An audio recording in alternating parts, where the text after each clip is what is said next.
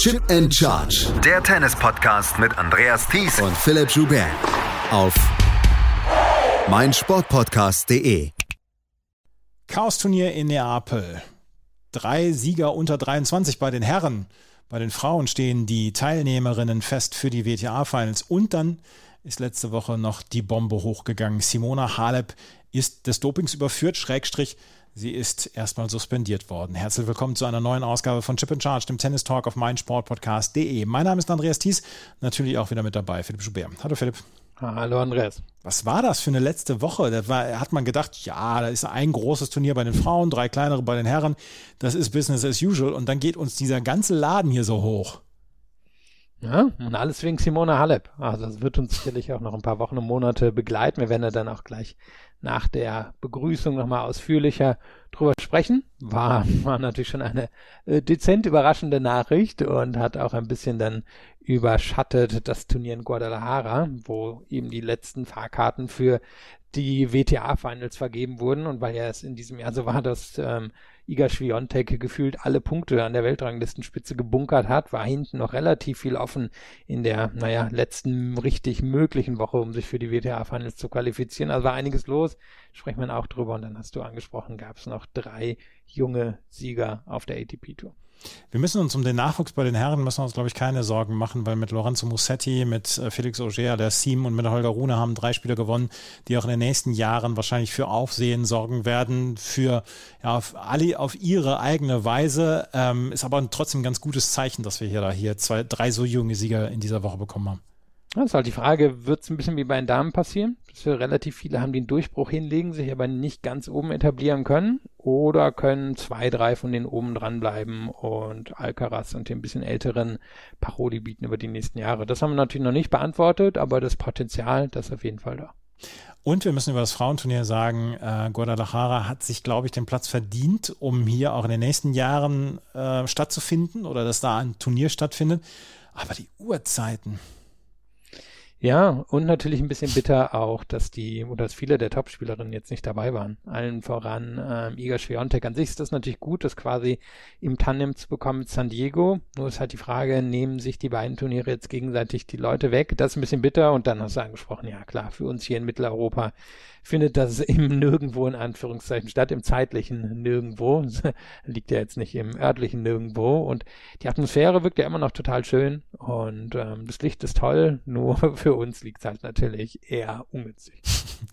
Wir werden gleich natürlich über das Turnier in Guadalajara noch sprechen. Allerdings vorher müssen wir über den Fall Simona Halep sprechen, denn die ist, naja, vielleicht des Dopings überführt worden, auf jeden Fall ist sie suspendiert worden. Darüber sprechen wir gleich als erstes in dieser neuen Ausgabe des Tennis Talks Chip and Charge. Schatz, ich bin neu verliebt. Was? Da drüben. Das ist er. Aber das ist ein Auto. Ja, eben. Mit ihm habe ich alles richtig gemacht. Wunschauto einfach kaufen, verkaufen oder leasen. Bei Autoscout24. Alles richtig gemacht. Es ist letzte Woche so ein bisschen eine Bombe eingeschlagen im Frauentennis. Wir haben es eben schon quasi ein bisschen andiskutiert im äh, Begrüßungsteil. Simone Halep ist positiv auf Doping getestet worden. Wie sie selber in ihrem Statement mitgeteilt hat, ist es das Medikament Roxadustat, ein äh, Medikament, was eigentlich bei chronischer Niereninsuffizienz verabreicht wird, allerdings auch einen Effekt wie EPO haben kann, auf das sie getestet worden ist. Sie hat selber in ihrem Statement gesagt, ähm, in an extremely low quantity, which came as the biggest shock of my life. Sie beschreibt es als den größten Schock ihres Lebens ähm, und sie ist suspendiert worden jetzt erstmal von der International Tennis Integrity Agency. Sie, es steht noch keine Strafe fest, allerdings ist jetzt erstmal, ja, Philipp, die Bombe zerplatzt. Ja, fangen wir doch mal damit an. Wie, wie überrascht oder schockiert warst du?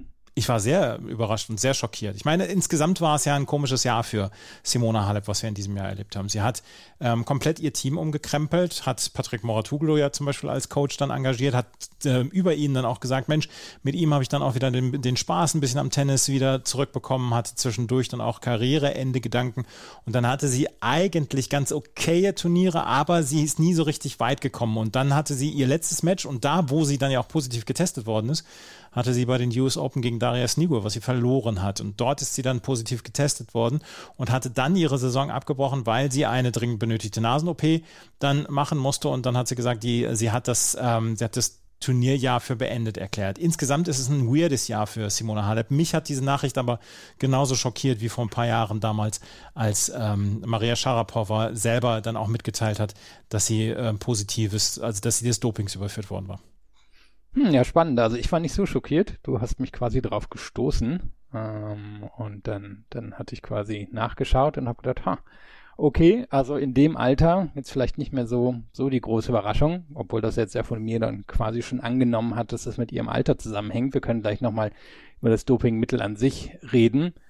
Und ähm, ja, so, so richtig schockiert war ich nicht, aber ich glaube, es liegt daran, dass ich irgendwie unterbewusst immer annehme, und das ist dann doch vielleicht etwas zynisch, aber doch immer annehme, dass sie am Ende irgendwie alle zumindest sehr nah an die legalen Grenzen rangehen werden und dann vielleicht mal drüber gehen. Daher fand ich es ja auch so erstaunlich, dass sie geschrieben hat, dass die Dosis so gering war. Das, das könnte man ja jetzt fast ein bisschen in diese Richtung interpretieren, wenn man wollte. Und was ich allerdings wirklich spannend fand, war halt, worauf sie getestet wurde. Weil was wir ja eher im Tennis so in den letzten Jahren gesehen haben, sind eher, eher Sachen in Richtung Testosteron, die dann ja auch häufig abgewehrt worden sind über diese, über diese Fleischskandale in ähm, Südamerika oder über da ist eben mehr, mehr drin als hier in Europa. Und das war so ein bisschen auch immer die Linie, die dann gefahren wurde vor den Sportsgerichtshöfen und dann natürlich damals das Meldonium bei Maria Sharapova. Und hier fand ich eben interessant, dass wir es ja wirklich mit einer EPO-ähnlichen Substanz zu tun haben. Und EPO werden sich wahrscheinlich zumindest viele so aus unseren Jahrgängen noch daran erinnern, war ja mal eine ganz, ganz große Nummer im Sport, gerade auch in der Leichtathletik ähm, oder in Ausdauersportarten und die Annahme lag ja schon irgendwo nahe, dass das auch im Tennis eine Rolle spielen könnte. Hier war jetzt das Spannende, wenn ich das korrekt verstehe, dass dieses Medikament, auf das hier getestet wurde, eben erst seit einem Jahr in Europa zugelassen wurde und in den USA noch nicht in der Form auf dem Markt ist. Aber es gibt ähnliche Medikamente und sie scheinen eben den Sinn und Zweck zu haben, dass sie Menschen gegeben werden, die Probleme oder die eine Blutarmut haben aufgrund einer chronischen Nierenerkrankung. Mhm. Und das trifft jetzt ja nicht unbedingt auf eine Profisportlerin zu, aber wenn man ein bisschen sich umschaut und ich finde bei Doping-Sachen immer die Sporthochschule in Köln ganz gut, die hat eine relativ gute Übersicht und die sagte eben, dass die ersten Fälle mit solchen Mitteln, also in der Art, seit 2015 bekannt sind und dass sie genutzt werden, um eben quasi den Sauerstofftransport zu erhöhen. Und das macht ja einfach in jedem Sport Sinn. Es macht natürlich auch Sinn für eine Sportlerin, deren größtes ja, größter Vorteil immer war, dass sie, dass sie dieses Durchhaltevermögen, dass sie diesen Biss hatte, dass sie ewig lange Matches spielen konnte, dass sie immer fit schien, gut auf den Beinen, da würde das natürlich durchaus Sinn machen. Jetzt gibt es äh, die Reaktion dann ja auch ähm, auf diese auf diese Verkündung und äh, Simone Halep hat als erstes dann mal gesagt, das äh, wird ja jetzt der schwierigste Kampf ihres Lebens werden, den sie zu kämpfen hat, ihre Unschuld zu beweisen. Ähm, Alice Cornet hat sich dazu geäußert, dass sie gesagt hat, ja, du musst jetzt kämpfen, weil Alice Cornet ja selber dann auch mal äh, in Anführungsstrichen Opfer war einer ja, falschen Dopingbeschuldigung.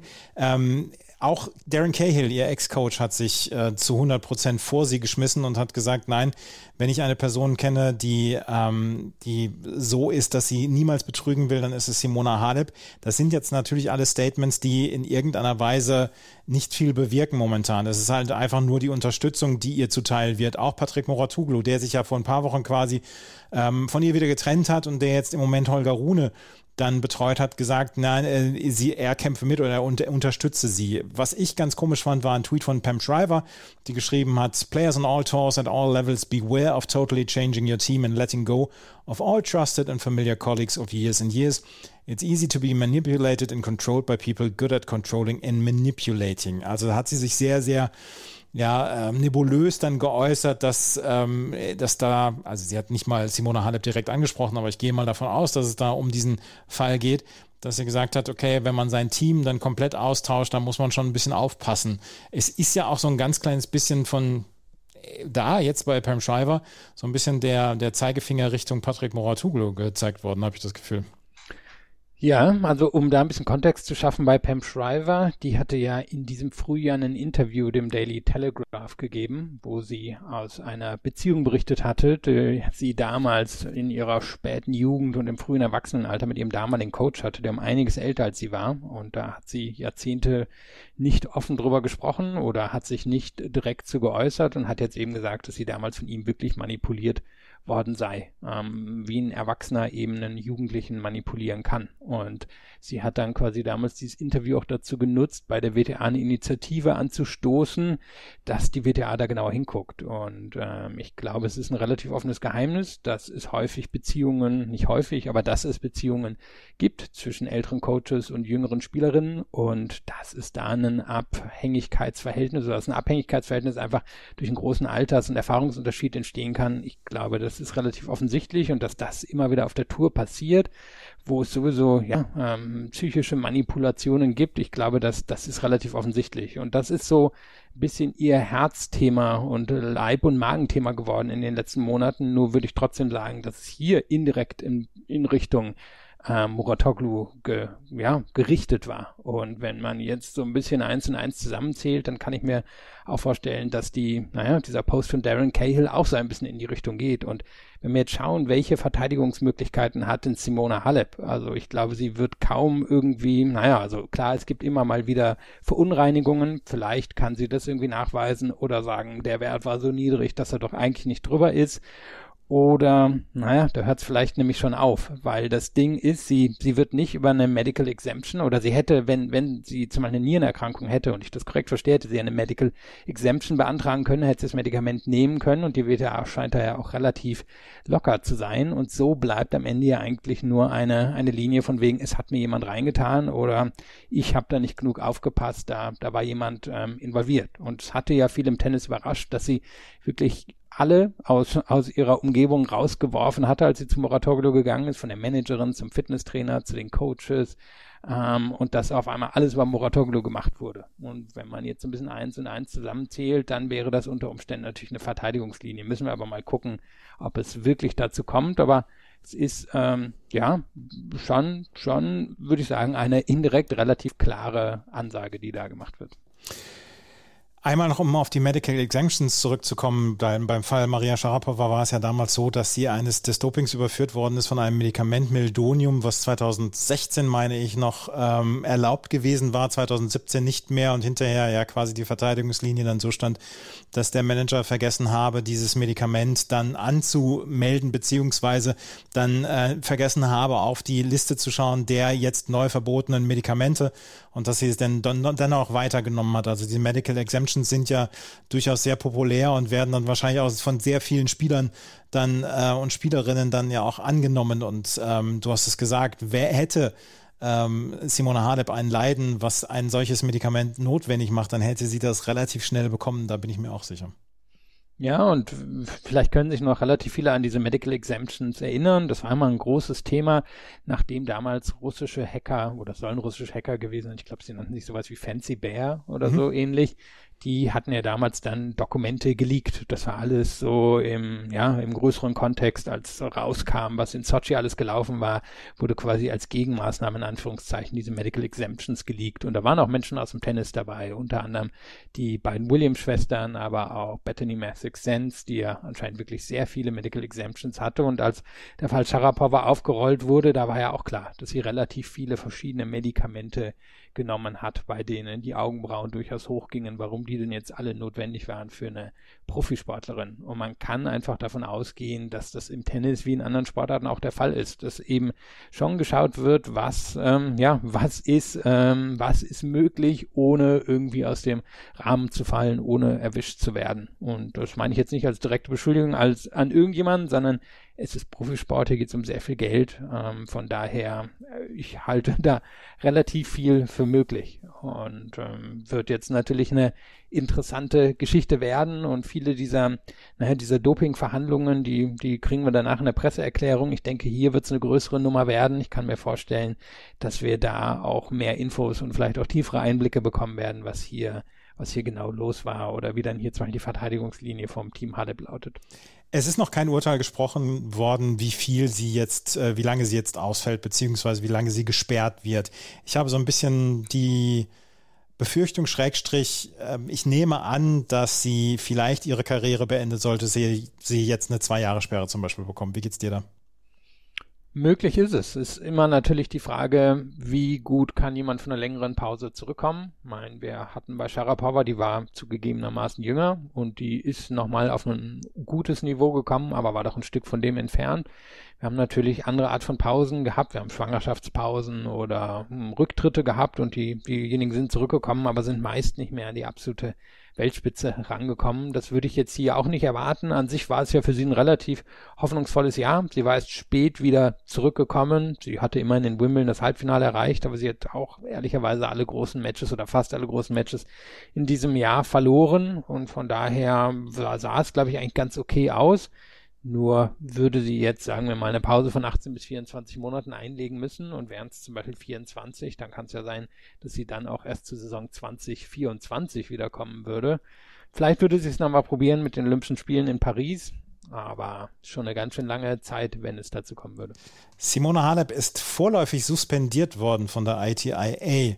Und wir erwarten jetzt erstmal die weiteren Nachrichten. Sie selber hat gesagt, dass sie unschuldig ist und sie jetzt kämpfen wollen würde um ihre Unschuld. Das ist natürlich die größte Nachricht, die wir in dieser letzten Woche hatten, obwohl es letzte Woche dann ja auch das Turnier in Guadalajara gab in Mexiko, wo jetzt am Ende die acht Teilnehmerinnen feststehen für die WTA-Finals, die nächste Woche in Fort Worth werden, stattfinden werden.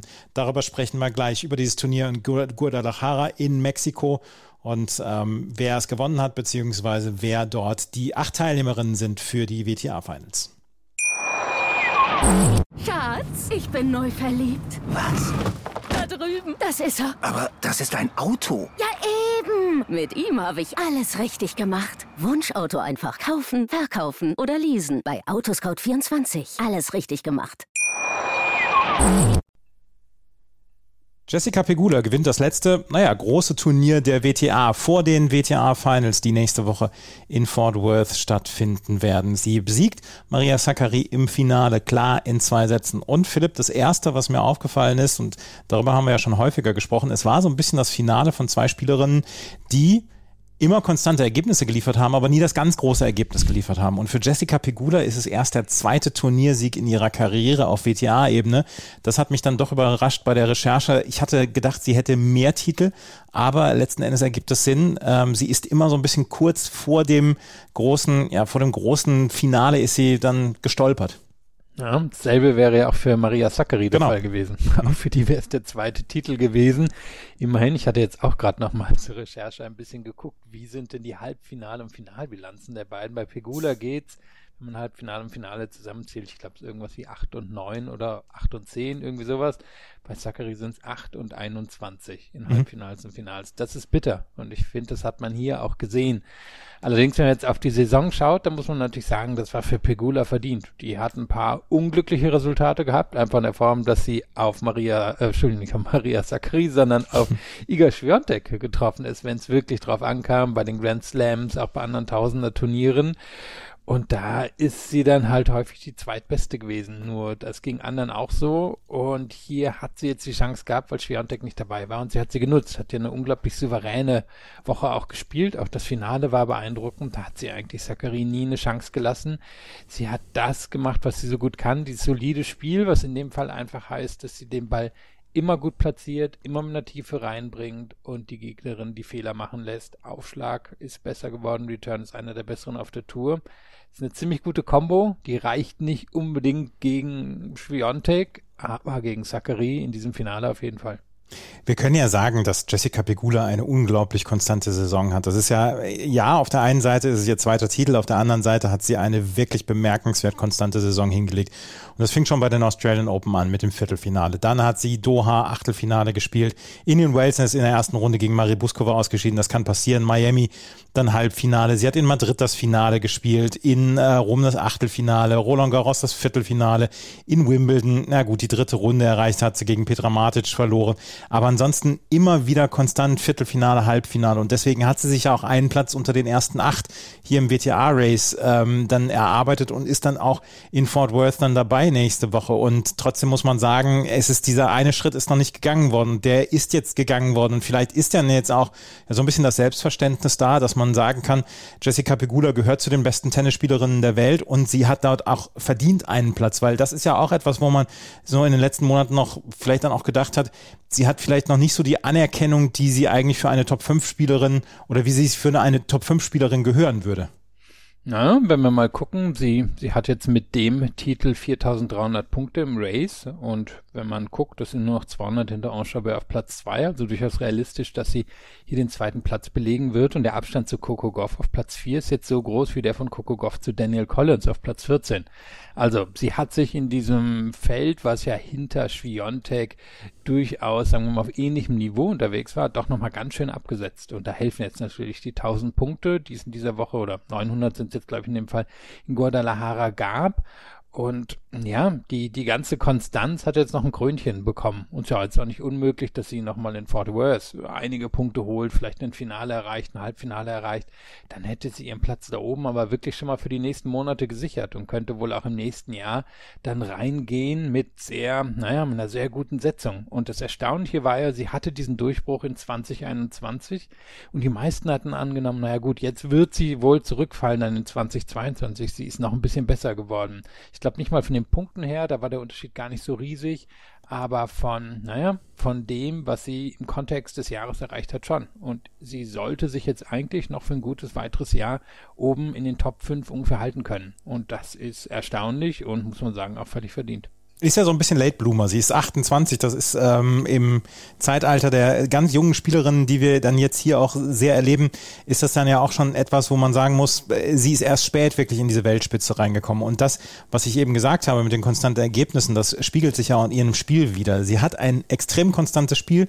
Sie hat nicht den einen überragenden Schlag, würde ich jetzt sagen, aber sie kann vieles sehr, sehr gut. Und sie kann vieles sehr viel besser als die anderen Spielerinnen. Und das ist dann ja auch vielleicht auch so ein bisschen ähm, etwas, wo man sagt, sie fällt vielleicht nicht so auf. Sie hat nicht diese Vorhand wie zum Beispiel Iga Swiatek. Sie hat nicht die Rückhand wie Coco Golf. Ähm, das ist, sie hat nicht dieses variable Spiel wie Ons Jabeur, aber sie kann alles sehr, sehr gut. Und das ist ja vielleicht auch, auch ein Grund, warum sie dann zwischendurch so ein bisschen übersehen wird, weil sie nicht dieses, dieses eine Feature hat in ihrem Spiel. Ja, und sie wird die zweite älteste Spielerin in Fort Worth sein. Weißt mhm. du, wer die älteste ist? Ich habe es nachgeguckt, Caroline Garcia. genau, genau. Ja, wir haben da ja so eine Gruppe. Äh, Jabeur, Pegula, äh, Garcia, kann man sagen, alle sich nochmal so ein bisschen gefunden in ihrem Alter. Alle, also zumindest Jabeur und Garcia waren ja schon, schon früh Auserwählte gewesen. Bei Pegula war das ja auch gar nicht so unbedingt der Fall. Die war eigentlich ziemlich genau so, naja, in der Art unterwegs, war viele Jahre, aber eher auf der ITF-Tour. Und jetzt habe ich das Gefühl, sie hat einfach das Spiel, was sie immer hatte, maximiert. Also sie kriegt ein bisschen mehr Tiefe rein, ein bisschen mehr Tempo rein, macht trotzdem weniger Fehler, als sie es früher gemacht hat. Der Return, ja, ist jetzt wirklich locker Top 10 auf der Tour, vielleicht sogar Top 5 auf der Tour. Der Aufschlag ist gut, wenn auch nicht sehr gut. Und so hat sich jedes Puzzlestückchen so ein bisschen zusammengesetzt und sich jetzt in dem, was man auch erwarten würde bei einer Profisportlerin, wirklich dieser Prime ist, die besten Jahre von der Karriere. Und ich denke, die können noch ein, zwei Jahre anhalten. Sie wird jetzt wahrscheinlich nicht noch in fünf Jahren da oben stehen, nur sie setzt sich echt eine ziemlich beeindruckende Karriere zusammen. Jessica Pegula hat hier ein paar wirklich beeindruckende Siege hingelegt. Das, äh, der Zweisatzsieg zum Beispiel im Halbfinale gegen Viktoria Azarenka, gegen Sloane Stevens hat sie im Viertelfinale extrem gut gespielt, wie ich fand. Dort hat sie äh, mit 6 zu 2, 6 zu 2 gewonnen. Auch dieser Sieg gegen Bianca Andreescu in der dritten Runde mit 6 zu 4, 6 zu 4 war richtig gut. Und dann natürlich das Ergebnis, was so ein bisschen über allem steht, gegen Elena Rybakina. 7-6 im dritten Satz, 10 zu 8 im Tiebreak hat sie dort gewonnen. Das, was äh, Jessica Pegula hier für eine Auslosung hatte, das ist kein easy going gewesen. Das war keine, keine Auslosung, wo man sagt, naja, da ist sie so ein bisschen durchgeschlichen. Sie hat wirklich die Besten der Besten besiegen müssen, um dieses Turnier zu gewinnen. Ja, Zachary ist die einzige, die da kein Grand Slam Turnier gewonnen ja. hat bisher bei ihren Gegnerinnen. Also, das zeigt natürlich auch so ein bisschen wieder, was in der WTA los ist. Und bei so einem Tausender Turnier sammeln sie sich dann auch alle, die Grand Slam Siegerinnen.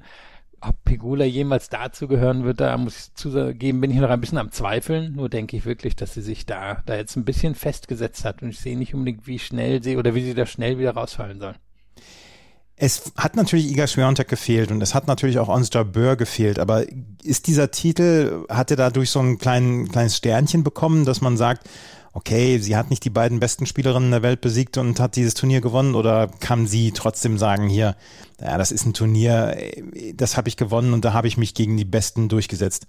Auch für mich überhaupt nicht, weil abseits von Schwiontek haben wir wirklich die große Ausgeglichenheit auf der Tour. Eben auch Jabeur ist jetzt nicht so viele Punkte vor den anderen. Und das heißt, äh, Pegula hat sich hier in diesem Haifischbecken von alle sind ungefähr gleich gut am Ende durchgesetzt. Und es war ja fast mit Ansage, denn letzte Woche war sie wieder ziemlich gut, hat dann wieder gegen Schwiontek im Halbfinale verloren. Da kann der Anspruch nur gewesen sein, hierher kommen, das zu gewinnen. Und das hat sie dann ja auch fast souverän ähm, gemacht und von daher finde ich, da ist überhaupt kein Sternchen dran. Das ist nicht nur die Arbeit der Saison, sondern das ist auch ein Absetzen vom Rest und von daher passt sehr gut für mich. Möchte mich deiner Meinung anschließen. Das war insgesamt, wie gesagt, durch die Gegnerin, die sie dann ja auch hatte, war das ein Sieg, dieser Turniersieg, ähm, den sie sich durchaus ähm, übers Bett heften kann. Sie hat im Finale gegen Maria Sakkari gewonnen und wir haben es eben schon eingangs erwähnt. Maria Sakkari ist so ein bisschen die andere, etwas unvollendete, die erst ein Turnier in ihrer Karriere gewonnen hat, die auch eine große Konstanz hingelegt hat, aber nicht diesen einen großen Titel bislang geholt hat. Und Maria Sakkari hat dieses Finale erreicht, musste sich allerdings vorher erstmal für dieses, für diese WTA-Finals qualifizieren. Und da gab es dieses eine Match, wo sie sich gegen Veronika Kudametova durchgesetzt hat mit 6 zu 1, 5 zu 7, 6 zu 4. Das war das direkte Duell um den Einzug in diese WTA-Finals. Und das hat sie nervenstark überstanden. Und das war ja etwas, was wir in den letzten Jahren nicht immer über Sakari gesagt haben, dass sie die nervenstärkste ist, dass sie nicht in irgendeiner Weise ähm, ja alles von sich weisen kann, beziehungsweise dass sie alles dann insgesamt ähm, ja, ausschalten kann, um ihre Siege zu erreichen. Das fand ich war ein extrem nervenstarker Sieg von Maria Sakkari und ähm, da hat sie dann ja auch so ein bisschen dann gezeigt, okay, ich kann das hier weitermachen und sie hat dann weiterhin sehr, sehr gute Siege geholt. Im Halbfinale gegen Marie Buskova hat sie dann auch nochmal Nervenstärke bewiesen und ähm, in der dritten Runde gegen Danielle Collins, wo sie in drei Sätzen gewonnen hat, das war ja auch sehr stark. Ja, und in dem Match hier gegen Kudametova im Viertelfinale hat sie 14 von 15 Breakbällen abgewehrt. also das war eine echt, echt enge Geschichte. Und Kudametova ist eine gute Aufschlägerin. Das heißt, ähm, die im ersten Satz erstmal so, naja, in die Schranken zu weisen, in Zachary 6-1 gewonnen hat. Dann geht der zweite gegen Zachary und man kann ja schon annehmen, oh je, jetzt wird gewackelt.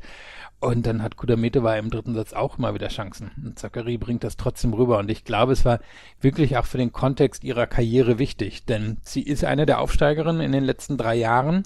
Und trotzdem schien es jetzt so ein bisschen seit dem Sommer, als wenn sie wirklich naja, so in dieses, in dieses Feld zurückfallen könnte. Und ich glaube, hätte sie sich hier nicht qualifiziert, dann hätte das auch passieren können, dass sie relativ fix irgendwie aus den Top 20 rausgefallen wäre. Einfach weil es mir schien, als sei das Selbstbewusstsein bei ihr komplett weg. Und jetzt scheint sie, naja, oder denke ich, hat sie, hat sie so ein bisschen wieder ihre natürliche Position gefunden. Und die ist vielleicht eben nicht die Nummer zwei oder drei der Welt, wo sie zwischendrin unterwegs war, als eher so die acht bis zwölf. Und jetzt wird sie auch nochmal Punkte bekommen. In Fort Worth ist ja bei den Damen so, dass für jede Niederlage in der Gruppe es auch nochmal mindestens 125 Punkte gibt. Und die Punkte, denke ich, wird sie nutzen können, um sich auch eben wieder da oben erstmal festzusetzen und nicht durchzufallen. Und wenn das dann jetzt in zwei Jahren passiert und wenn sie bis dahin vielleicht mal endlich noch ein, zwei, drei Turniere, vielleicht sogar größere Turniere gewonnen hat, dann glaube ich, kann sie damit sehr zufrieden sein, trotz der Zweifel, die sie jetzt im Sommer hatte. Und sie hat sich zum zweiten Mal hintereinander für die WTA Finals qualifiziert. Letztes Jahr war sie ja auch dabei und hat da auch ein starkes Turnier damals gespielt und ähm, das war in Guadalajara letztes Jahr.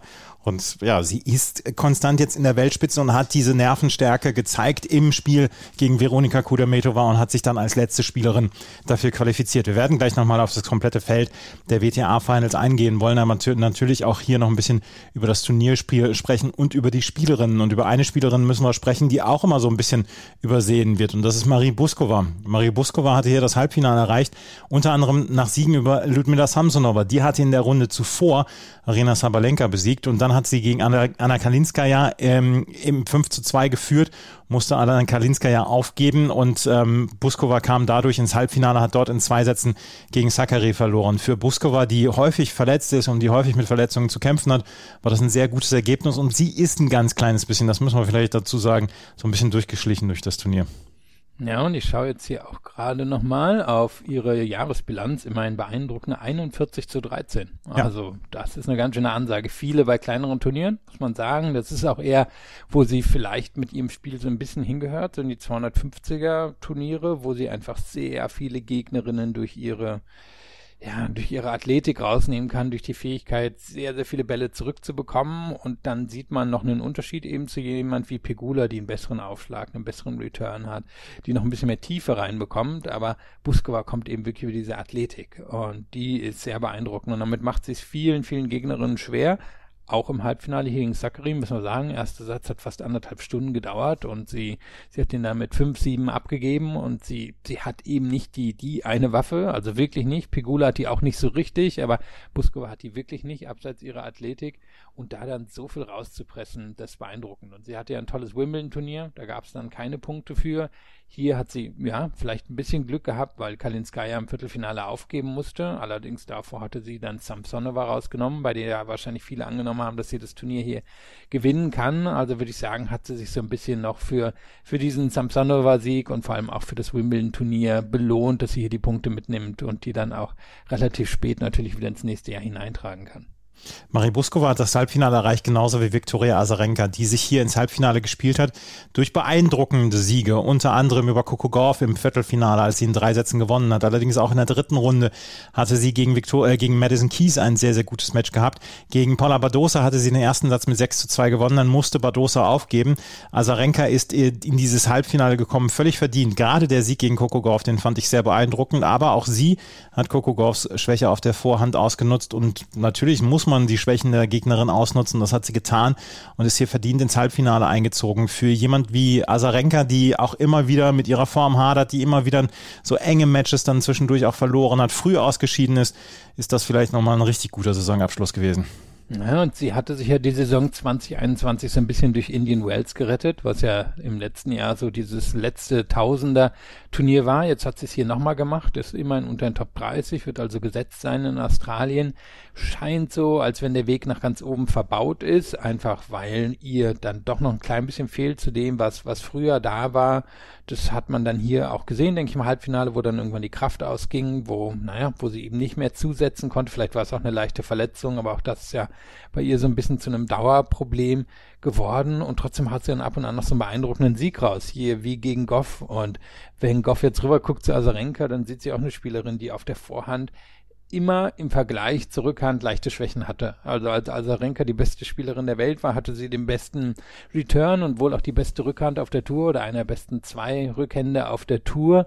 Und das, ja, das hat sie sehr weit getragen. Und jetzt ist die Vorhand mh, hm, immer noch ein bisschen wackelig, die Rückhand vielleicht nicht mehr ganz so gut und trotzdem holt Azarenka da noch einiges raus. Und ich denke, Goff, ähm, ja, wird wahrscheinlich so Azarenka ab und an mal fragen, wie sie das alles angestellt hat, weil ich denke, da, da könnte sie sich ein Vorbild dran nehmen und vielleicht eine ähnliche Karriere hinlegen. Viktoria Azarenka also hier das Halbfinale erreicht. Wir müssen noch über ein paar Spielerinnen sprechen, die in den letzten Jahren natürlich dann auch für Aufsehen gesorgt haben und die letzten, in den letzten Jahren stark gespielt haben, die hier allerdings noch ein bisschen nach ihrer Form gesucht haben. Ähm, Bianca Andrescu, über die würde ich gerne sprechen. Die hatte zwei sehr gute Siege gegen Jill Teichmann in der ersten Runde und dann gegen Petra Kvitova in der zweiten Runde, wo sie dann den dritten Satz mit 6 zu 0 gewonnen hat. In der dritten Runde schied sie gegen Jessica Pegula aus. Und ich habe äh, letzte Woche haben wir ja dieses Power Ranking mit dem Stefan Schnöde gemacht und da haben wir noch drüber gesprochen, dass die Frauentour durchaus eine Spielerin wie Bianca Andrescu braucht. Mühsam ernährt sich das Eichhörnchen, aber man hat so das Gefühl, sie geht inzwischen dann doch anderthalb Schritte vorwärts und nur einen Schritt zurück bei solchen Turnieren.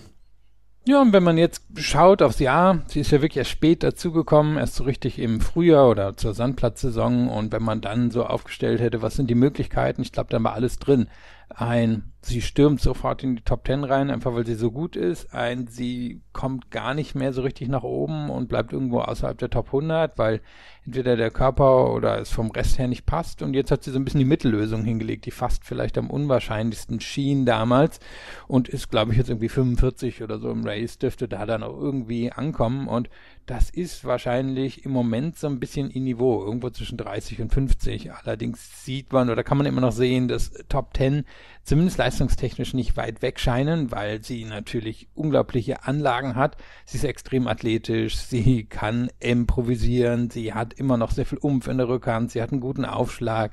Also da, das sind viele Grundlagen, um eine Top-10-Spielerin zu werden. Und wenn sie jetzt im nächsten Jahr wirklich verletzungsfrei bleibt, und das ist sie jetzt ja weitestgehend gewesen nach, nach dem, ja, nach dieser Rückkehr, nach so vielen Monaten jetzt im Frühjahr, dann glaube ich, wird sie auch wieder nach oben anschließen. Ob sie nochmal ganz nach oben kommt, ja, das müssen wir abwarten. Das, das will ich nicht sagen, hängt wahrscheinlich auch von den Verletzungen ab, aber ich denke, sie sollte eigentlich mindestens in die Top 20 im nächsten Jahr kommen. Das Turnier in ähm, Guadalajara hat Jessica Pegula gewonnen im Finale gegen Maria Sakkari. Guadalajara war letztes Jahr Standort der WTA-Finals. Wir haben damals sehr, sehr stimmungsvolle WTA-Finals erlebt. Tolle Matches, insgesamt sehr viel Drama. Viele Zuschauerinnen und Zuschauer waren da. Dieses Jahr werden die WTA-Finals in Fort Worth stattfinden. Iga Swiatek, Ons Jabeur, Jessica Pegula, Coco Gauff, Maria Sakkari, Caroline Garcia, Arina Sabalenka und Daria Kasatkina sind qualifiziert. Veronika Kudermetova und Madison Keys sind die beiden Ersatzspielerinnen für dieses Turnier. Turnier. Und wenn wir jetzt draufschauen, nächste Woche findet das, Spiel, ähm, das Turnier statt, dann sehen wir eine Spielerin, die über allem ragt und dann sieben Spielerinnen, die sich eigentlich alle gegenseitig besiegen können. Habe ich so ein bisschen das Gefühl. Ja, also Alleine eben wirklich der Unterschied bei den Punkten. Schwiontek hat ja. knapp 6000 Punkte auf Jabeur Vorsprung und zwischen den anderen sieben liegen andert, naja, 1600 Punkte. Also das, glaube ich, zeigt so ein bisschen, dass wir hier zwei Klassen haben. Und Schwiontek hat ja dann jetzt auch übers Jahr gezeigt, dass selbst wenn sie nicht in Topform ist, wir sie zur Top-Favoritin machen müssen bei, bei den Events. Und sie ist ja auch sehr stark gegen Top-10-Spielerinnen.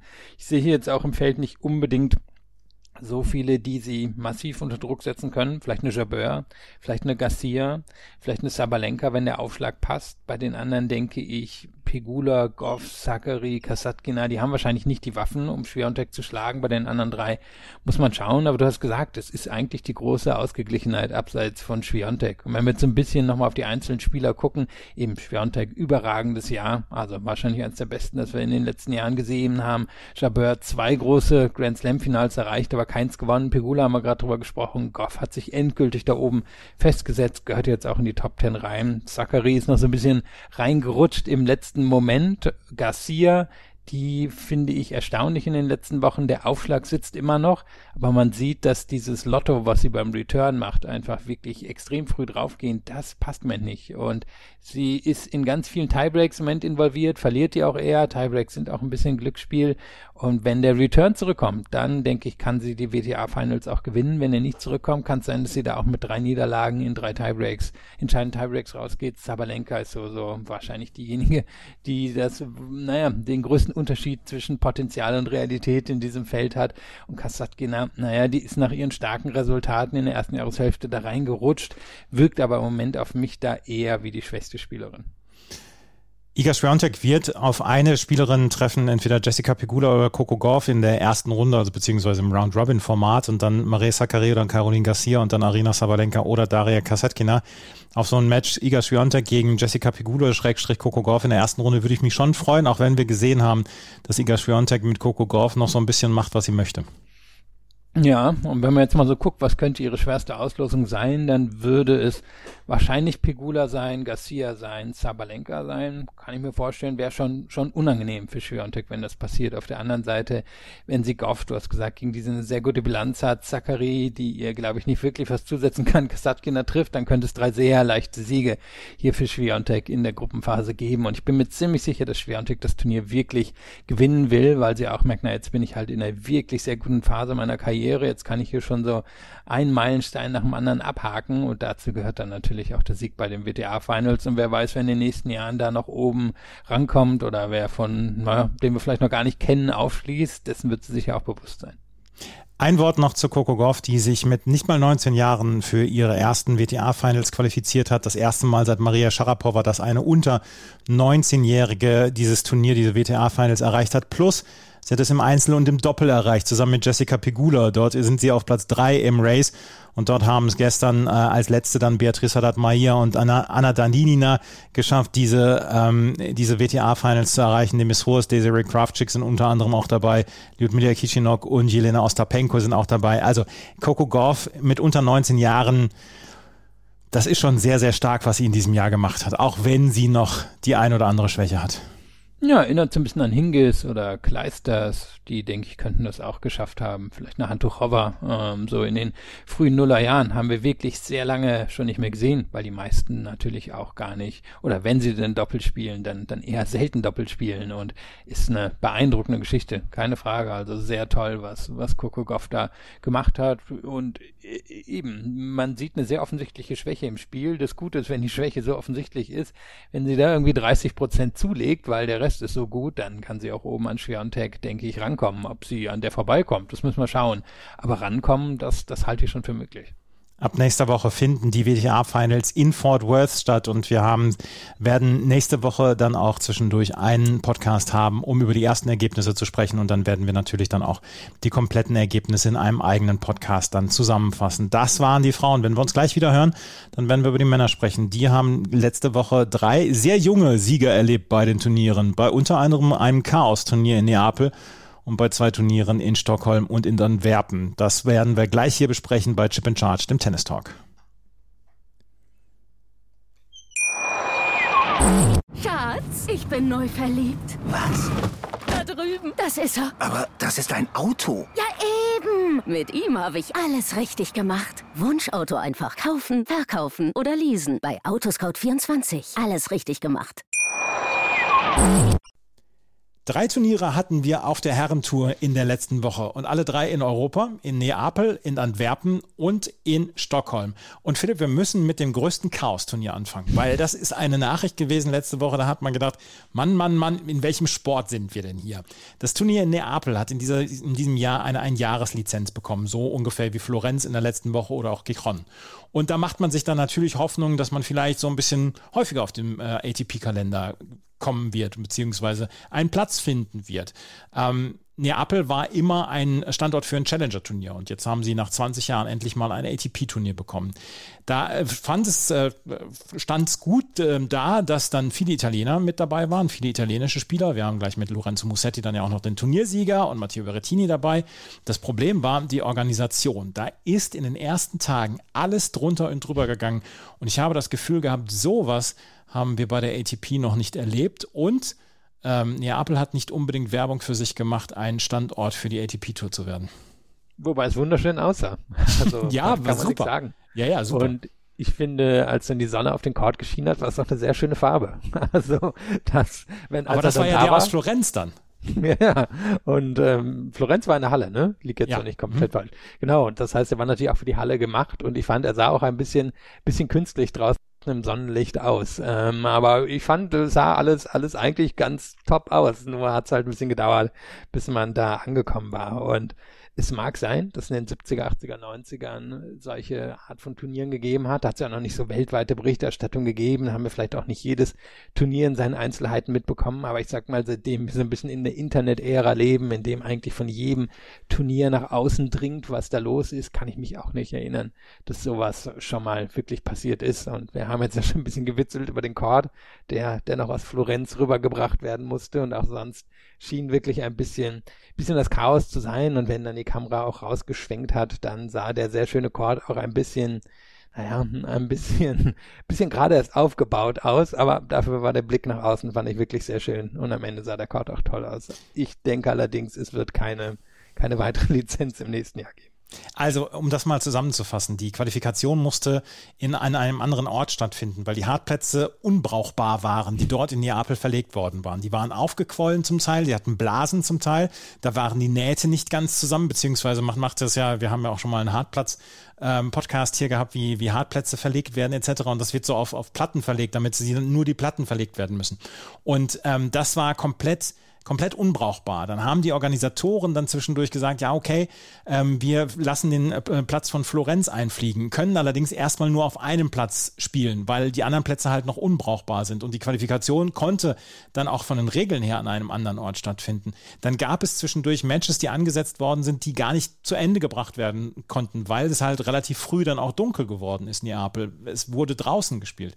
Dann gab es Aufgaben. Corentin Monté zum Beispiel hat gesagt, ich, ich ich kann mir hier bei jedem Ballwechsel die Beine brechen, weil der Platz so rutschig ist dann auch am späteren Abend. Ähm, er hat aufgegeben gegen mir mehr Kaczmanich, weil er, weil er gesagt hat, nein, ich, ich werde hier nicht meine Gesundheit riskieren. Dann war, dann gab es ähm, Sachen, wo im Spielerhotel einfach Spieler rausgeworfen worden sind aus ihrem Zimmer, ähm, die, die einfach ähm, beim Training waren und ähm, wiederkamen und dann ihre Taschen auf dem, auf dem Zimmer standen, beziehungsweise auf dem Gang standen. Also es war komplett komplett chaotisch und die Organisatoren haben nichts gemacht und dass dieses Turnier am Ende dann ja bis zum Ende durchgespielt worden konnte, durchgespielt werden konnte, das war ein großes, ein großes Glück. Und am Ende haben sie sogar zwei Italiener gegeneinander gespielt. Und das waren nämlich Lorenzo Musetti und Matteo Berrettini.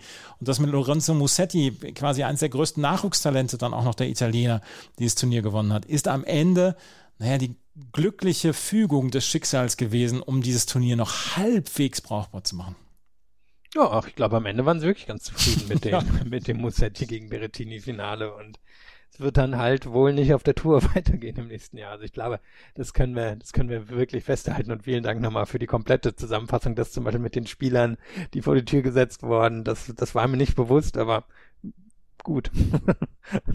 ist natürlich etwas unglücklich gelaufen. Also das, das können wir festhalten. Und ich denke trotzdem eben, Mussetti und Berrettini werden ganz zufrieden sein, wie, wie das alles gelaufen ist. Es waren ja am Ende auch relativ viele Zuschauende da bei den jeweiligen Matches der Italiener. Und Mussetti, das kann man festhalten, hat eigentlich wirklich einen guten Herbst und hat, ja, einfach seit dieser, seit dieser Geschichte in Hamburg, wo er wirklich aus dem Nichts gewonnen hat, nochmal einen Schritt nach vorne gemacht. Und ich finde, er, ja, er, er ist ja wirklich jemand, der, der ein wunderschönes Spiel hat. Ich glaube, das kann man fast wertfrei sagen. Nur wirkt es auf mich immer ein bisschen zahnlos. Und ähm, ich finde, da ist mehr Entschiedenheit auf einmal bei ihm drin. Und dass er durch so eine Woche durchgeht und teilweise überragend gute Leistungen bringt und ähm, am Ende auch keinen Satz verliert, finde ich schon sehr, sehr beeindruckend.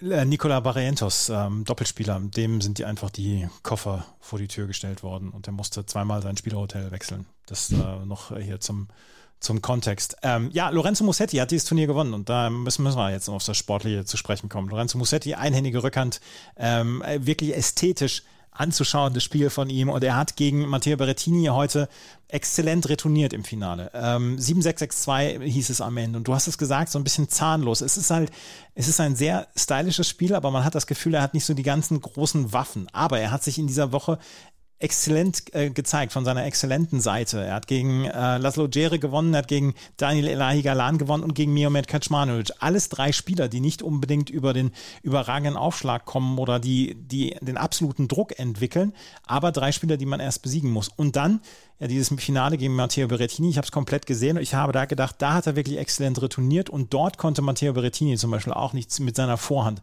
ausrichten. Dort stand Lorenzo Musetti fast immer richtig ich glaube, die größeren Prüfungen, die werden noch kommen, aber jemand wie Musetti, der 2019 noch den Juniorenwettbewerb bei den Australian Open gewonnen hat, ist da auf einem sehr, sehr guten Weg und er ist ja einer von gefühlt einem Dutzend italienischer Spieler. Ja, hier in der ersten Runde war auch Luca Nardi. Da war ja auch noch einer von denen, die im nächsten Jahr nach oben kommen dürften. Und das Ding bei Musetti, eben, so schön es ist, ich glaube, dass äh, an sich technische Probleme sind diese sehr langen Schwünge. Und das kennen wir. Ähm, das, das kann man gut machen über eine Karriere. Ich meine, Julia Görges hat eine sehr anständige Karriere mit wirklich guten oder mit wirklich langen Schwüngen hingelegt. Das kann natürlich zum Nachteil werden, wenn es wirklich schnell ist. Und da werden wir dann sehen, wie es bei Mussetti ist, wenn er jetzt wirklich auf einem schnellen, schnellen ähm, Hartplatz spielt oder wenn er in Wimbledon wirklich mal unter Druck gerät oder jetzt vielleicht schon in den nächsten Wochen bei einem der größeren Hallenturniere, dann kann ich mir vorstellen, dass das dann doch relativ schnell für ihn zu Ende gehen würde. Aber der Chord kam jetzt nicht super schnell vor, eher so medium schnell mhm. und da hat es gut geklappt. Und du hast die Returns angesprochen und die sind wichtig, glaube ich, für ihn. Denn der Aufschlag, der ist jetzt auch noch nicht überragend gut, ähm, aber der Return könnte jetzt schon einer der besten 20, würde ich sagen, auf der, auf der Tour sein und dann eben diese Fähigkeit, Punkte aufzubauen, zu verteidigen ähm, und jetzt eben, was ich hier schon, finde ich, gesehen habe, auch mal die Fähigkeit, den Ballwechsel etwas schneller zu beenden. Muss ja auch nicht jeder Ballwechsel 9, 10, 11, 12 Schläge dauern, kann man auch mal nach dem dritten beenden, auch wenn es dann vielleicht nicht so stylisch aussieht. Lorenzo Musetti hat dieses Turnier gewonnen, steht unter den Top 25 in der Weltrangliste. Wir sprechen ja heute über drei sehr, sehr junge Sieger dieser Turniere mit Holger Rune und äh, Felix Auger-Aliassime, dann noch zwei andere sehr junge Spieler. Also da kommt dann die Generation nach und Musetti hat dieses dann doch sehr ja, abwechslungsreiche Turnier dann gewonnen. Matteo Berrettini, über den müssen wir natürlich auch sprechen. Der hat das Finale erreicht und nach Siegen über Ricardo Caballes, Roberto Caballes Baena, Taro Daniel und Mackenzie McDonald. Das waren jetzt nicht die größten Prüfungen. Auch gegen Mackenzie McDonald hat er sich schwer getan. Im Finale wirkte er auf mich nicht durchschlagskräftig genug und er bangt jetzt so ein bisschen um die Teilnahme an den ATP Finals, weil da sind noch äh, diverse Punkte aufzuholen, um hier unter die ersten sieben zu kommen, weil das muss er ja schaffen, weil Novak Djokovic ist schon qualifiziert und der ist im Moment Zehnter im Race, aber dadurch, dass er Wimbledon gewonnen hat und unter den Top 20 im Race steht, ist er automatisch für Turin qualifiziert. Ja, es ist irgendwie eine komische Saison. Als ich dann heute nochmal aufs Race geguckt habe, sah ich, dass er wirklich zwei Plätze vor Yannick Sinner liegt. Und der hat ja gefühlt einfach ein viel besseres Jahr als Berettini gehabt. Und Berettini hatte ja das Pech, dass er einen großen Teil der Sandplatzsaison auslassen musste und dass er in Wimbledon dann wegen Covid nicht antreten konnte. Und trotzdem hat er irgendwie es geschafft, eben genug Punkte zu sammeln, um auf Platz 13 im Moment im Race zu stehen und das ist angesprochen, es wird jetzt schwer, also wahrscheinlich wird es zu schwer, sich noch zu qualifizieren für die Finals. Und es ist ja bitter für ihn, nachdem er dort im letzten Jahr dabei war, bei der Premiere in Turin. Und dann hat er sich ja diese Bauchmuskelverletzung geholt mhm. im ersten Match, was er dort gespielt hat. Immerhin nach dem ersten Satz. Und dann war das Turnier für ihn vorbei. Dies Jahr dann vermutlich auch nicht dabei. Und der wird jetzt vielleicht noch zwei, drei Jahre einen Peak seiner Karriere haben, aber ich glaube auch nicht, dass der jetzt irgendwie noch mit 38 irgendwie riesige Chancen haben wird, sich für die Finals zu qualifizieren. Das sind jetzt ein bisschen seine Prime-Jahre in seiner Karriere, die nächsten zwei, drei Jahre noch, denke ich. Und da, da wird er, denke ich, so viel wie möglich mitnehmen wollen. Da wird er sich vermutlich auch ärgern, dass er hier den Titel in Italien nicht geholt hat. Die Chance hat er auch nicht so häufig. Und trotzdem generell, glaube ich, hat er einfach einen Vorteil. Er weiß exakt, was sein Spiel ist und sein Spiel kann nicht gegen jeden bestehen, aber gegen sehr viele bestehen und irgendwann wird er vermutlich mal eine so gute Auslosung bei einem Grand Slam Turnier oder zumindest bei einem Masters haben, dass er doch einen dieser ganz großen Titel holen sollte. Ich habe aber so ein bisschen das Gefühl, dass sein Spiel ja entschlüsselt ist und dass ähm, niemand mehr so richtig Angst hat vor dieser Aufschlag-Vorhand-Kombination von Matteo Berrettini und dass er leichter angreifbar ist über seine Rückhand, beziehungsweise dass sich die Spieler darauf eingestellt haben, wie sie seine Rückhand anzuspielen haben, weil ähm, außer auf den ganz schnellen Plätzen in diesem Jahr ist nicht so viel gegangen.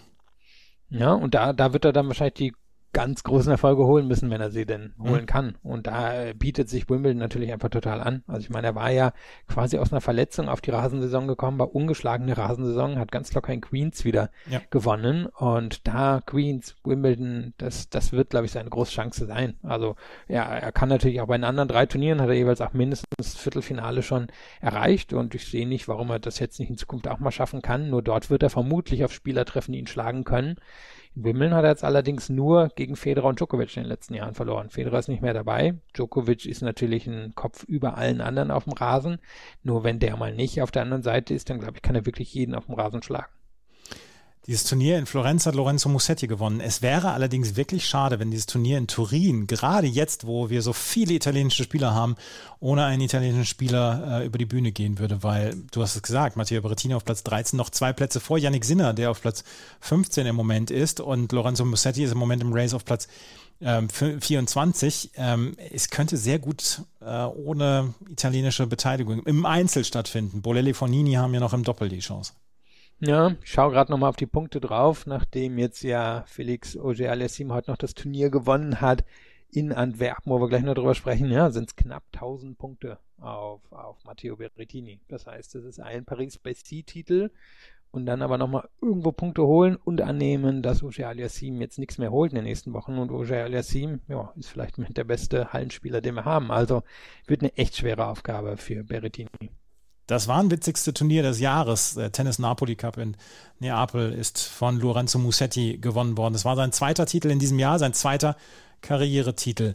Seinen zweiten Karrieretitel hat auch Holger Rune geholt in Stockholm. Früher, in den 80er und 90er Jahren, als das schwedische Herrentennis noch auf dem Peak war, fand das immer im Globen statt. Inzwischen in einer deutlich kleineren Halle. Ich habe immer ein bisschen das Gefühl, da ist eine alte Schulturnhalle umfunktioniert worden, aber es hat seinen Das ganz sieht eigenen... aus wie 80er Jahre. Ja, ja, genau. Es sieht aus wie so eine 80er Jahre Turnhalle, größere Turnhalle, wo ein paar Tribünen reingesetzt worden sind. Ähm, es ver versprüht allerdings einen, seinen ganz eigenen Charme und äh, Holger Rune hat dieses Turnier gewonnen mit 6 zu 4, 6 zu 4 im Finale gegen Stefanos Tsitsipas. Stefanos Tsitsipas, der zum siebten Mal in diesem Jahr im Finale stand eines Turniers, nur zwei Turniere gewonnen hat. Holger Rune hat sein zweites Finale hintereinander gewonnen, nachdem er in München ja durch Aufgabe damals gewonnen hatte. Rune setzt sich durch, unter anderem in der ersten Runde gegen Thiago Montero, dann gegen Christian Garin, dann gegen Cameron Norrie, gegen Alex de Minaur und jetzt gegen Stefanos Tsitsipas. Sein Lauf ab dem Viertelfinale war bemerkenswert gut und er hat die ganz, ganz großen Brocken aus dem Weg geräumt und das mit harter, harter Arbeit. Beeindruckendes Turnier, keine Frage. Und du, ja, hast angesprochen, welche Siege dabei waren. Und ich fand beeindruckend, wie diese Siege gekommen sind. Also auch erst ein sehr guter Return-Spieler, wahrscheinlich noch besser als Musetti. Vielleicht jetzt schon einer der, weiß ich nicht, 15 besten Return-Spieler, langsam vielleicht einer der 10 besten Return-Spieler, die wir auf der Tour haben. Er hat schon früh eine sehr gute Rückhand gehabt. Ich finde, die Vorhand wird ein bisschen besser langsam. Und er hat natürlich einfach den, naja, den Vorteil, äh, in der Lage zu sein, diese Bälle sehr früh zu nehmen. Und das ist ja quasi die große Kunst im Tennis, dazu in der Lage zu sein. Und damit hält er den Druck konstant hoch gegen, gegen Spieler. Er kommt relativ häufig ans Netz, um dort dann eben diese, naja, diese, es sind ja keine reinen Konter, aber diese, diese schnellen Angriffe dann abzuschließen. Und schon ziemlich komplettes Spiel, was er hat. Und er, ich hatte das Gefühl, nachdem er ja in, bei dem French Open, naja, so ein relativ denkwürdiges Turnier hingelegt hat, große Siege, dann raus gegen Kaspar Ruth, dann dieser, naja, öffentlich ausgetragene Streit mit dem Team von Kaspar Ruth, ob jetzt irgendwer irgendwen in der Kabine böse angeguckt hat. Danach war erstmal bei ihm ein bisschen Ruhe und er scheint ja auch einfach jemand zu sein, der sehr meinungsstark ist und der wirklich auch kein Problem hat, in den Medien offensiv aufzutreten und er sagt ja auch einfach, er will die Nummer eins der Welt werden.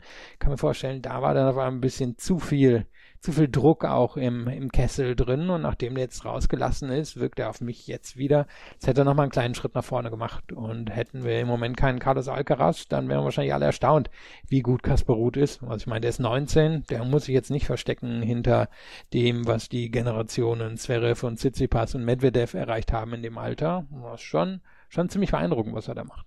Das ist wirklich beeindruckend. Du hast es gesagt. Hätten wir Carlos Alcaraz nicht, würden wir viel, viel deutlicher über Holger Rune sprechen. Und es ist so ein kleines bisschen vielleicht der Antipode zu äh, Carlos Alcaraz. Carlos Alcaraz, der bei allen natürlich auch sehr selbstbewusst rüberkommt, aber so ein bisschen als der nette Junge von nebenan. Und Holger Rune, der ja eventuell dann auch so ein kleines bisschen noch als arrogant rüberkommt und ähm, der durchaus dann mit manchen Aktionen dann nicht unbedingt viele Freunde gewonnen hat. Er selber hat gesagt, ja, Roger Federer war auch ganz früh noch ein Ekel und das hat sich gelegt, das wird sich bei mir auch noch ekeln. Er hat auch keine Scheu davor, sich mit den ganz Großen zu vergleichen. Ja, und in den, wer in den 80er Jahren aufgewachsen, hätte auf jeden Fall den Koffer mitgebracht und hätte irgendwann den Finger reingesteckt, hätte er nochmal ordentlich draufgehauen. Also so ist er, so kommt er als Typ rüber. Und jedes Interview, was ich mit ihm gesehen habe, ist auch echt genau so und scheint ihn nicht zu stören, aber warum auch? Ich meine, tut ja niemand wirklich was. Also kann es eigentlich egal sein, wie er sich benimmt. Und wenn es ihm hilft, na gut. Und ich kann mir vorstellen, dass mit ihm wirklich Rivalitäten entstehen werden. Also gegen Kasper. Ruth. Tsitsipas kann ja auch ein bisschen so sein. Ich glaube, das finden die alle nicht gut. Zverev, wenn der auf Rune trifft, findet er wahrscheinlich auch nicht so lustig, wie sich Rune benimmt. Also kann, kann mir vorstellen, da, da kommt noch ein bisschen was nach in den nächsten Jahren. Stefanos Tsitsipas, äh, können wir sagen, ähm, der hat äh, gesagt, der hat in der, in der Siegerehrung hat er gesagt, ähm, er hat es inzwischen satt, die Pokale für den Finalisten zu bekommen. Deswegen sei er ganz froh, dass es in Stockholm keinen Pokal für, einen- für einen Finalisten gibt. Der hat das siebte Finale dieses Jahres erreicht und zum fünften Mal hat er verloren. Zwei Turniersieger hat er in diesem Jahr, unter anderem ja Monte Carlo. Er hat hier eine relativ gute Woche gezeigt. Bei Stefanos Tsitsipas finde ich immer wieder, ähm, ich habe immer das Gefühl, ja, ähm, das, das Jahr ist vielleicht gar nicht so, so dolle, aber der ist auf Platz drei im Race und hat sieben Finals in diesem Jahr. Und trotzdem hat man immer das Gefühl, der fliegt so ein bisschen unterm Radar, weil er nicht die ganz, ganz großen Siege gehabt hat. Monte Carlo war fantastisch damals, aber ist halt auch schon wieder fünf Monate her. Ja, zu viel Masse, zu wenig Klasse. Also ich glaube, das ist es. Ich hatte heute auch nochmal jetzt zugegebenermaßen vor dem Match, also ich weiß jetzt nicht, wie es danach war, Tennis Abstract geschaut. Er hat in dieser Saison die drei die drittmeisten Siege geschafft. Mhm. Aber wenn man jetzt auf die, ja quasi auf die, äh, na, wie würden wir es jetzt umschreiben, die, die Anzahl der Siege im Prozentvergleich schaut, da war er, glaube ich, auf Platz neun oder zehn.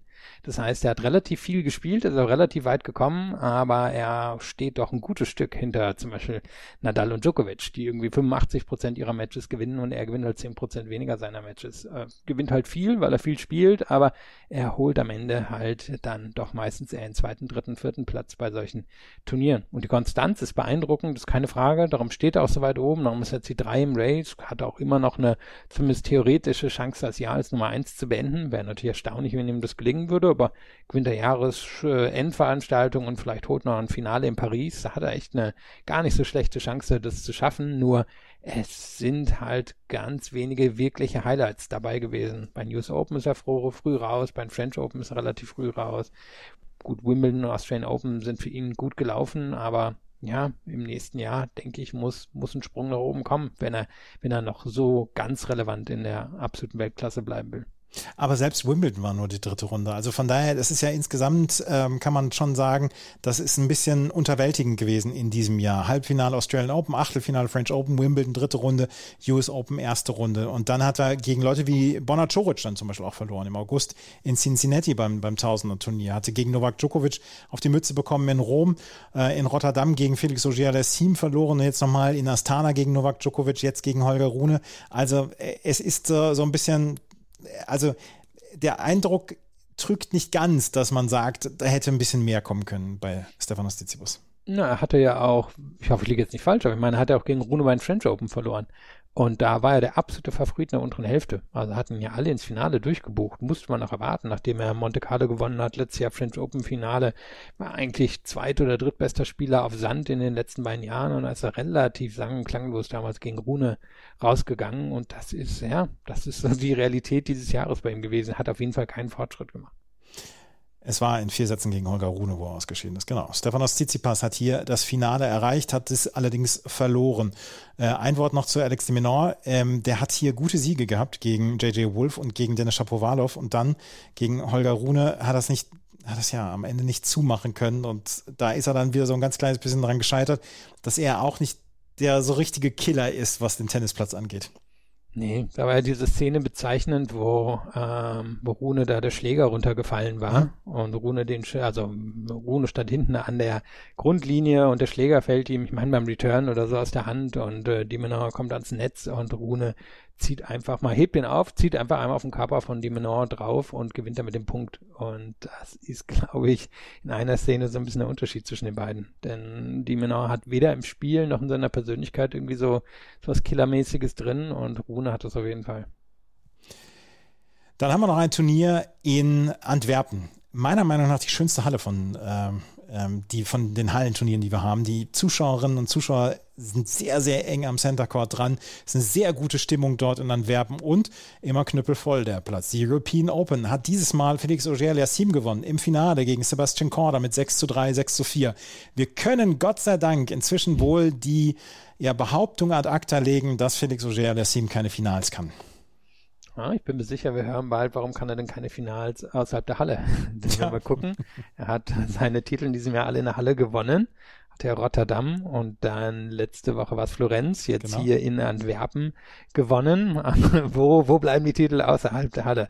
Aber ähm, ja, Spaß beiseite. Also ist beeindruckend. Er ist im Moment wahrscheinlich wirklich also ich hatte gerade noch gesagt, der beste Hallenspieler, sicherlich im Moment ein Top 3 Hallenspieler denke, jetzt kann und sollte aber auch der Schritt kommen. Also jetzt kriegt er Chancen. Mal schauen, ob er jetzt wirklich in Basel antritt. Da bin ich ein bisschen skeptisch. Aber ob er in Paris was reißen kann, ich sag mal mindestens ein Halbfinale, ob er bei den World Tour Finals, wo er, glaube ich, mit ziemlicher Sicherheit dabei sein wird, ob er da was reißen kann. Also da glaube ich, kann der Anspruch ja nur sein, dass er da jeweils mindestens ins Halbfinale kommt, denn sein Spiel scheint sich doch auf der, unter, unter der Halle im Moment am besten zu entfalten. Der Vorteil der Halle ist ja einfach, es gibt quasi keine äußeren Einflüsse. Es gibt keinen Wind, ähm, ja, Wind natürlich so als das Hauptding, aber auch keine Sonne oder andere Faktoren, die einen behindern können. Es ist so ein bisschen die klinische Atmosphäre Atmosphäre, in der man halt sein Spiel durchziehen kann. Und das ist ja bei ihm so ein bisschen, er, er hat ein, ja, eigentlich wunderbar komplettes Spiel, aber wenn er mal außer, aus den Fugen gerät, dann geht's halt auch ganz schnell gegen ihn. Und das kann natürlich außerhalb der Halle schneller passieren als in der Halle.